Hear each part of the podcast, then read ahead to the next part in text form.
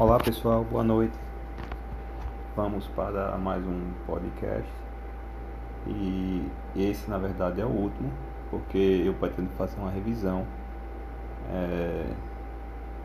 Revisão essa que diz respeito a a apresentação de alguns conceitos gerais relacionados à teoria das organizações em sua perspectiva sociológica, claro, e alguns desenvolvimentos concernentes ao capítulo 13 né, é, do livro de Anthony Giddens, né, que é Trabalho e Vida Econômica. Além disso, também vou falar um pouco, né, na forma de uma revisão, com relação ao texto do Richard Sennett, né, que a gente trabalhou na última aula, tá certo? Por que eu vou gravar, pessoal? Porque vai ficar aqui disponível para vocês, né? Ah, eu tenho sentido que cerca de metade dos alunos não tem participado ou tem entrado pouco nas aulas virtuais. Então eu vou deixar a revisão aqui gravada já. Vocês podem utilizar inclusive quando forem fazer a avaliação de vocês, tá certo? Vamos lá. Bem, pessoal, é importante levar em consideração que o capitalismo ele é um sistema de produção, né? É, e como sistema de produção, ele desenvolve uma racionalidade. Essa racionalidade foi é, muito estudada pelo, pelo sociólogo alemão chamado Max Weber. Max Weber acreditava que o, elemento fundamental do capitalismo era o processo de racionalização de todas as áreas da vida. Né? Inclusive, e aí obviamente, né, inclusive a, a, a área econômica. Né? E essa racionalização do mundo, né, uma racionalidade que ele chamou de racionalidade instrumental, ou de racionalidade voltada para fins, né, uma racionalidade que, que otimiza os meios para atingir os fins desejados. Essa racionalidade ela se opõe à tradição, né? tradição que era o comportamento que vigorava na pré-modernidade, na Idade Média, né? como a gente escuta falar mais fortemente no ensino médio, em alguns livros de história, né? antes do capitalismo. Essa racionalidade instrumental, ela ingressa, por exemplo, nas organizações através da, da burocracia, daquilo que a gente conhece por burocracia. A burocracia, ela é ela é às vezes enxergada pelo viés negativo, pelo viés da ideia de que ela é morosa, cansativa, metódica, né? mas no início do capitalismo, é, a burocracia foi extremamente importante para racionalizar as atividades, é, cri criar e desenvolver métodos com relação a metodologias de trabalho, organização dos espaços organizacionais das fábricas, divisão das tarefas. Né? E é isso que Max Weber está tentando mostrar para a gente, que nas organizações modernas a burocracia ela acaba por desenvolver uma perspectiva racionalizante do mundo, né? que é algo novo, pessoal. Isso não acontecia, por exemplo, nas corporações de ofício. Né? Então, em Max Weber há essa perspectiva dessa percepção né, de uma especificidade na forma como as organizações modernas são estruturadas. São estruturadas pelo quê? Pela racionalidade da burocracia, né, que é uma racionalidade em que procura-se otimizar os meios para atingir mais facilmente, de forma mais eficaz, os fins almejados. Né? Então, essa seria a perspectiva da burocracia. A burocracia, pessoal, enquanto racionalidade organizacional, ela se alia fortemente, por exemplo, ao Taylorismo Fordismo, né, que Anthony Giddens relata no capítulo 13. Né. O Taylorismo Fordismo, Fordismo é, são sistemas de produção né, que se complementam porque a princípio aparece o Taylorismo mas depois o Fordismo, né? num processo de complementaridade. complementariedade. E, e, e esses sistemas de produção fazem parte da, da, do momento do capitalismo menos flexível, não é? e um capitalismo ainda mais rígido. Não é? Por que mais rígido, pessoal? Porque ainda se voltava para uma lógica de longo prazo. Não é? O que existiam eram grandes organizações né? e essas organizações atuavam é, com a perspectiva de atender, por exemplo, grandes demandas de um mercado de massa. Né? Por exemplo, quando Ford criou a sua fábrica, ele produziu muitos carros, né? carros mais populares, para a classe trabalhadora que ganhava um poder aquisitivo naquele momento importante e, e que lhes permitia é, consumir esses produtos. Né? Então, nessa ascensão inicial do capitalismo e, e, nessa perspectiva de sua massificação, o Taylorismo-Fordismo ele manda nas organizações como lógica de estruturação das atividades de trabalho, né, das atividades de produção, porque há uma relação próxima, né, uma relação muito significativa com relação à forma como o capitalismo se estruturava naquele momento.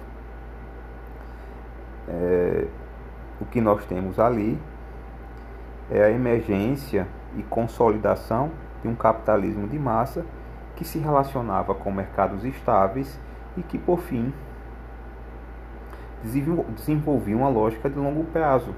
Né? Lógica de longo prazo essa que, que permitia criar grandes organizações, né? É, porque elas teriam demandas de 5, 10, 15, 20 anos. Né? Algo que, por exemplo, hoje, pessoal, é inimaginável. Né? Os mercados são extremamente competitivos, competitivos e voláteis. Né? Então, por exemplo, você inventa um produto e pouco tempo depois, esse seu produto ou, é, ou está sendo copiado por diversas empresas, ou ele inclusive pode ser é, avaliado por essas empresas e transformado numa perspectiva mais nova ainda. Né? Então, a sua vantagem competitiva na produção é, de uma coisa nova, de um serviço novo, lhe rende um, um, um, um, um período de bonança, vamos dizer assim, de alguns meses, né? talvez semanas, no máximo um ano. Né? Então as organizações não têm como ser muito grandes mais, porque elas não se movem através de, de grandes demandas. As suas demandas são flexíveis também. Então elas precisam crescer na medida em que a demanda cresce e diminuir caso seja necessário diminuir em face é, da perda de demanda. Né? Então, o que, é que as, as organizações fazem hoje? Elas não atuam mais na perspectiva da burocracia, elas são pós-burocráticas, vai dizer o Anthony Giddens. Do ponto de vista organizacional, é, a perspectiva é toyotista, né? sistemas flexíveis, pós-burocráticos. Então você não trabalha mais com métodos rígidos de trabalho, né? com métodos rígidos de atividade laborativa. Né? O Fordismo, o Taylorismo pegava fortemente uma visão sistêmica do ponto de vista organizacional, né? é, dividindo as atividades através dos departamentos, em que cada pessoa desempenhava uma, uma função, ocupando um cargo e recebendo um vencimento salarial por jornada fixa no final do mês. Né? Isso não é mais possível hoje, pessoal. Por quê? porque as atividades não são divididas por departamento. As atividades não são divididas por cargo. As atividades não são divididas na perspectiva da jornada e, por fim, os trabalhadores não são mais remunerados por jornada fixa. Isso cada vez é, menos tende a ser empregado. Né? E por quê? Porque numa organização pós-burocrática, não são os métodos de trabalho que mandam, não são as divisões departamentais, as divisões sistêmicas que importam. O que importa, o que importa são as metas, não é? Não há uma divisão sistêmica das atividades na forma do Fordismo, não é? em que atividades são divididas por departamentos, que por sua vez são divididas por funcionários conforme sua, é, é, sua capacidade de desenvolver atividades mais ou menos complexas, né? a partir da sua perspectiva de formação é, na ideia de instrução formal. A ideia não, não é mais essa. Hoje o que nós temos são organizações te, é, toyotistas fortemente flexibilizadas, né, em que as pessoas desempenham diversas atividades e os objetivos delas estão relacionados não a funções de um cargo, mas sim agora a resultados que elas precisam atingir a partir é, de metas é, pré-estabelecidas. É? Qual é a vantagem, pessoal? A vantagem é que as pessoas ganham exatamente na medida daquilo que elas produzem, na medida dos resultados que elas geram e não a partir das atividades que elas empreendem. Não é? Percebam que há uma forte correlação aí é, entre é, ganho atribuído diretamente à empresa com salário recebido. Se você gera lucro para, para a empresa, você recebe. Né? A coisa é bem direta e é bem quantificável. Se você não gera, você não recebe. Ou se você gera menos, você recebe menos. Do ponto de vista do Fordismo, essa relação acontece também, sendo que é mais indireta. Né? Você produz atividades e essas atividades irão se enredar com outras atividades do ponto de vista sistêmico né, naquela organização e por fim você vai ter é, a geração de um produto ou de um serviço né? é diferente então é, é mais complicado você metrificar né, é, o resultado gerado por um funcionário e, e remunerá-lo por isso né?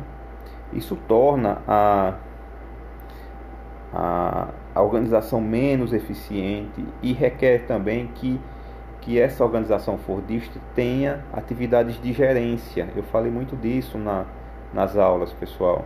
As organizações toyotistas, elas minimizam ou até acabam com as atividades de gerência. Por quê? Porque na medida em que você remunera os funcionários por resultados, é, a própria perspectiva de só receber salário se atingir uma meta já cria um sistema de gerenciamento das atividades é, das metas dos funcionários. Não é mais necessário que alguém fique, alguém fique inspecionando é, um vendedor ou um, um, um contador ou qualquer outra coisa que vocês queiram imaginar, né? porque agora isso é dado por terceirização ou por, caso você contrate diretamente para a sua empresa, né? ou por meta ser atingida. Né? A situação é, é, é nova agora, pessoal. É nova porque é, o funcionário vai receber exatamente aquilo que ele produz e, e ao saber disso, ele não precisará ser incentivado do ponto de vista do gerenciamento, inspecionado do ponto de vista do gerenciamento para chegar à efetivação de uma dada atividade. Ele sabe que se não fizer, ele não recebe. Né? Então, além de você criar, criar uma relação mais direta de quantificação daquilo que o funcionário produz, né? É, você também torna a sua organização mais ágil do ponto de vista da diminuição é, da necessidade de desenvolver gerenciamento das funções, gerenciamento das tarefas. Isso normalmente é feito, pessoal, pela quantificação das metas, né, através do emprego de sistemas de informação, por exemplo. E, e é extremamente eficaz. É? Então, as organizações são extremamente enxutas, elas se tornam, nessa perspectiva, mais lucrativas e se tornam também mais ágeis na perspectiva de, de conseguirem responder às intempéries do, dos mercados. Não é? É, a Vivo, quando veio para Natal, pessoal, se não me falha a memória, ela veio com sete funcionários. Não é? O resto é equipe de vendedores que ganham conforme aquilo que eles vendem. Né? Mas funcionários fixos, fixos apenas sete. Né? É, então é uma coisa distinta, né? Uma, uma, coisa extremamente enxuta. E aquilo que não é diretamente necessário para a empresa não é? É, pode ser empreendido pela perspectiva de terceirização ou até de quarteirização. De, através de qual perspectiva, pessoal? Você terceiriza as atividades e cobre apenas resultados. Você paga por paga a terceirização por resultado alcançado, não é? Por exemplo, você tem uma, uma produtora de roupa, né? Você produz roupa, mas você não fabrica. Você só promove a marca e vende a marca com os produtos já efetivados. Não é? Você não tem fábrica de roupa. Isso é comum hoje. Então, como é que, como é que a terceirização acontece? Ora, o dono da marca paga por, por peça produzida. Né?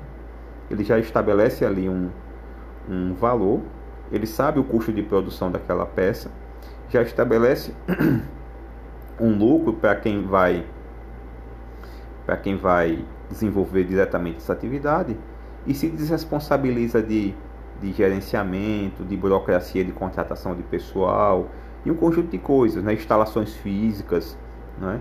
e ele só controla é, os resultados. E ele, porque ele vai pagar por resultado, por peça produzida, por peça entregue. Né? Então esse sistema, pessoal, ele é, ele é extremamente mais ágil e tem forte capacidade de enfrentar as intempéries do mercado. Né? Olha, se você tem demanda de produção, você contrata mais.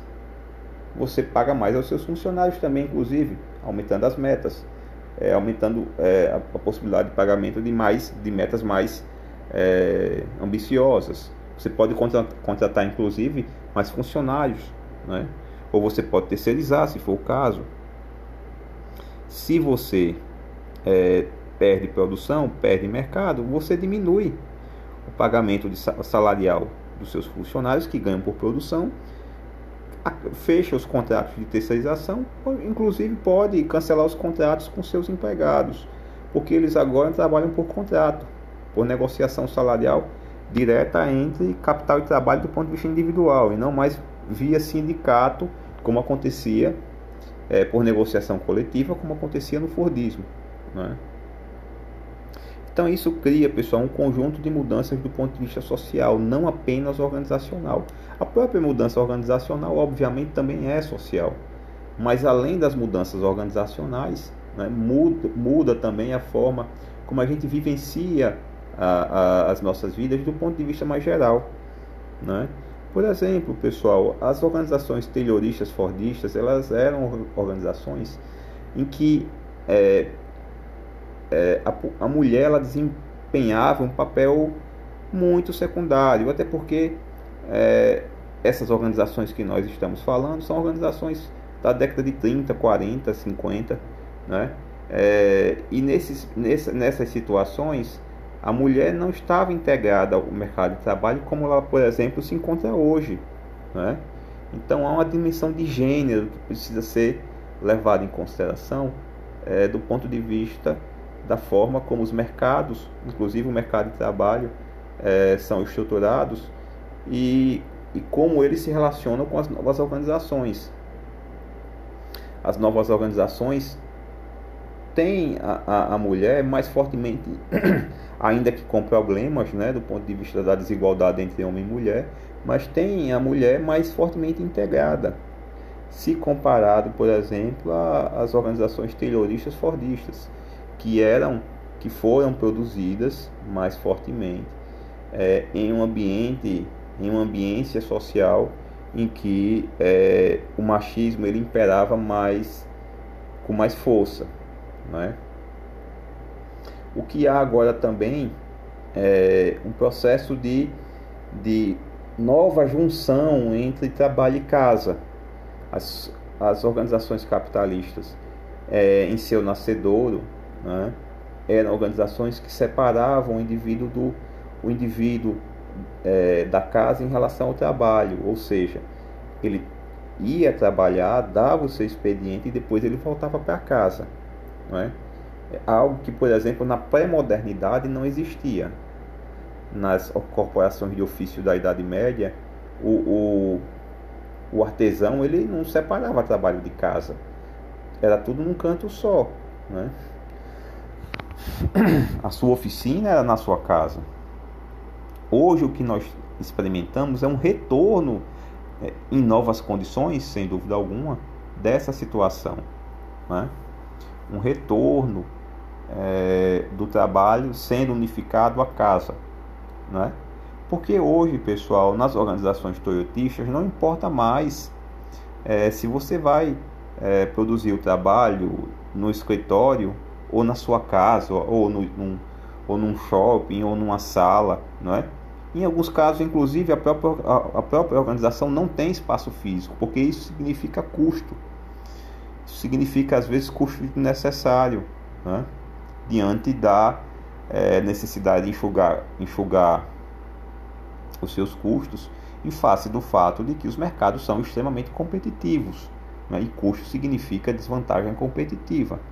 Né? Se você puder suprimi-lo, é, suprimi-los é, vai, ser, vai ser melhor. Né?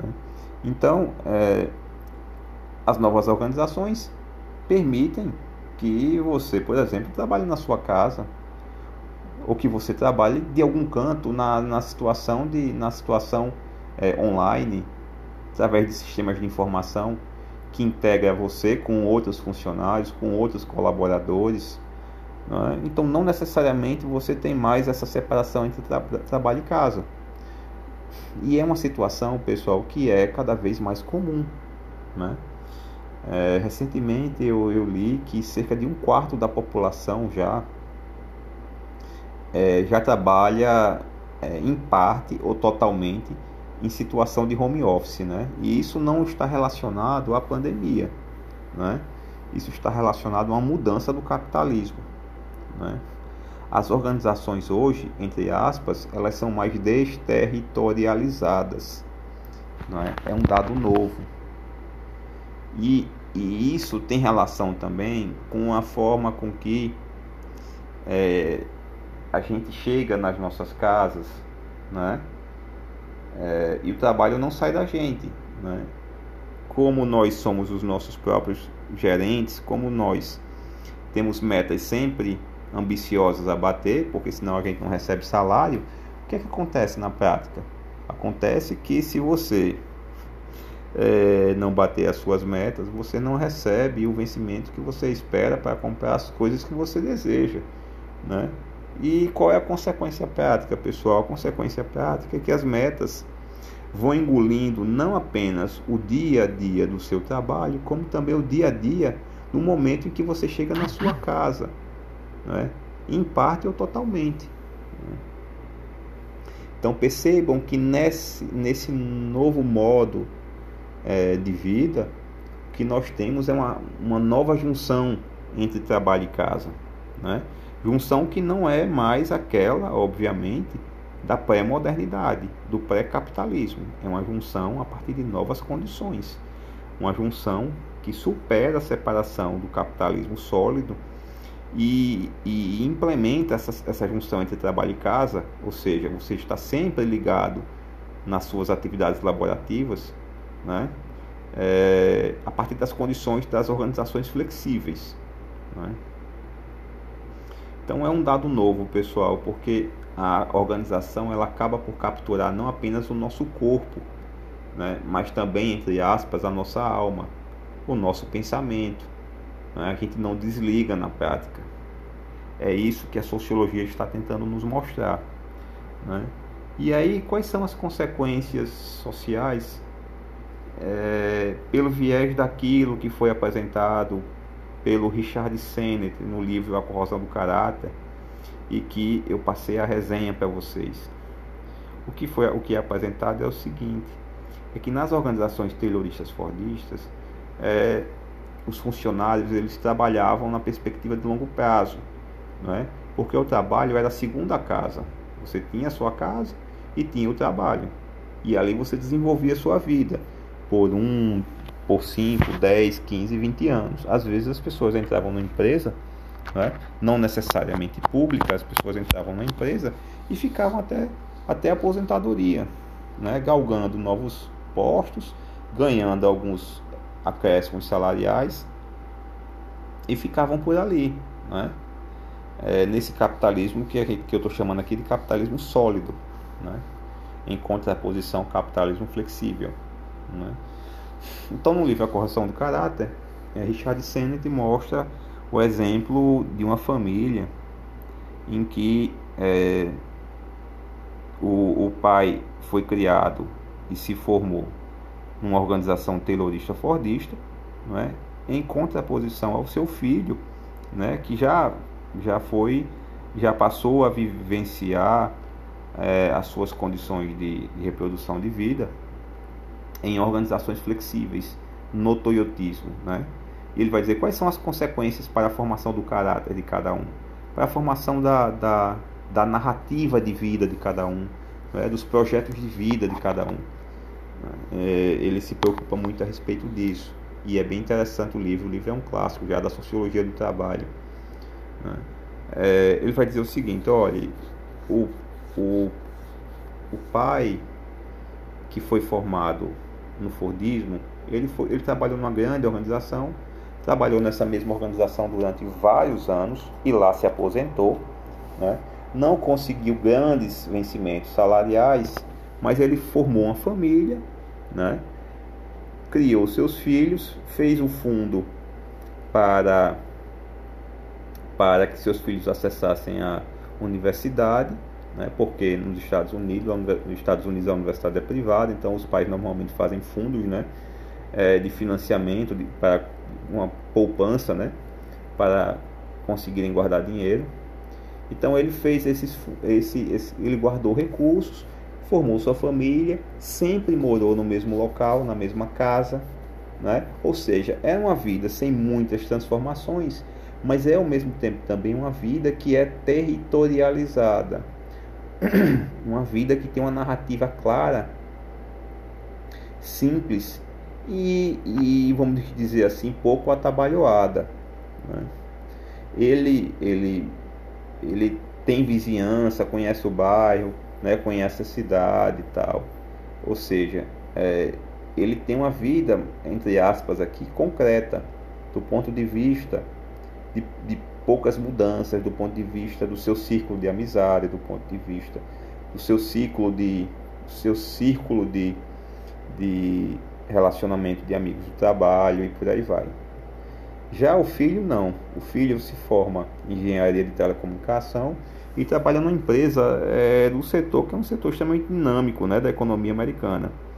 E nessa situação, pessoal, o que acontece com ele? Ele passa a ganhar muito mais do que o pai mas ele não tem, primeiro, ele não tem jornada fixa, ele trabalha por produção e ele trabalha por resultado.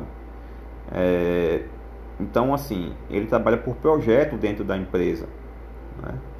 É, uma empresa que ele já vem, ele já vem de outra empresa e, e ele está nessa empresa há pouco tempo, ganha muito bem porque tem uma formação boa, é, é, um, é o, na, na organização toyotista o, o, capital intelectual ele é fundamental, né? Agora ele muda de, de, ele muda de trabalho constantemente, ele não sabe se vai ficar e ele não sabe se vai ficar nesse trabalho muito tempo, por muito tempo nessa empresa. É, ele não ele não para em nenhuma cidade, né? Ele já tinha mudado de cidade duas, três vezes. E o mesmo acontece com sua esposa que também trabalha. Né? O pai, é, o pai desse, dessa pessoa, que era da organização Fordista, a, a esposa não trabalhava. Já o, o filho, que trabalha na Toyotista, a, a esposa trabalha. E também tem seus projetos de vida, nessa perspectiva do mercado de trabalho. Né?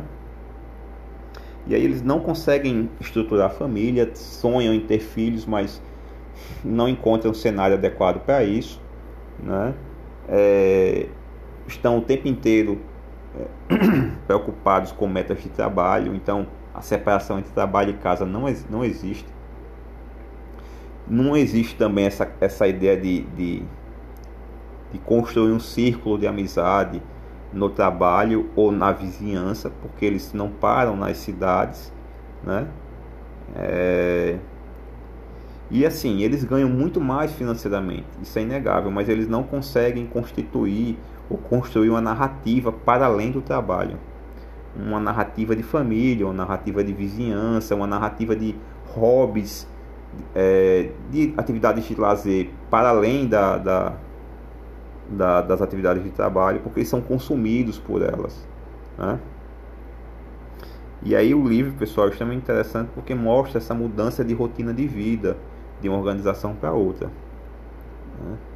Então eu fiz essa passagem aí rápida, né, entre é, racionalidade na organização, toyotismo é, versus taylorismo fordismo, né, e as transformações de vida do capitalismo flexível, como uma forma de revisar para vocês, porque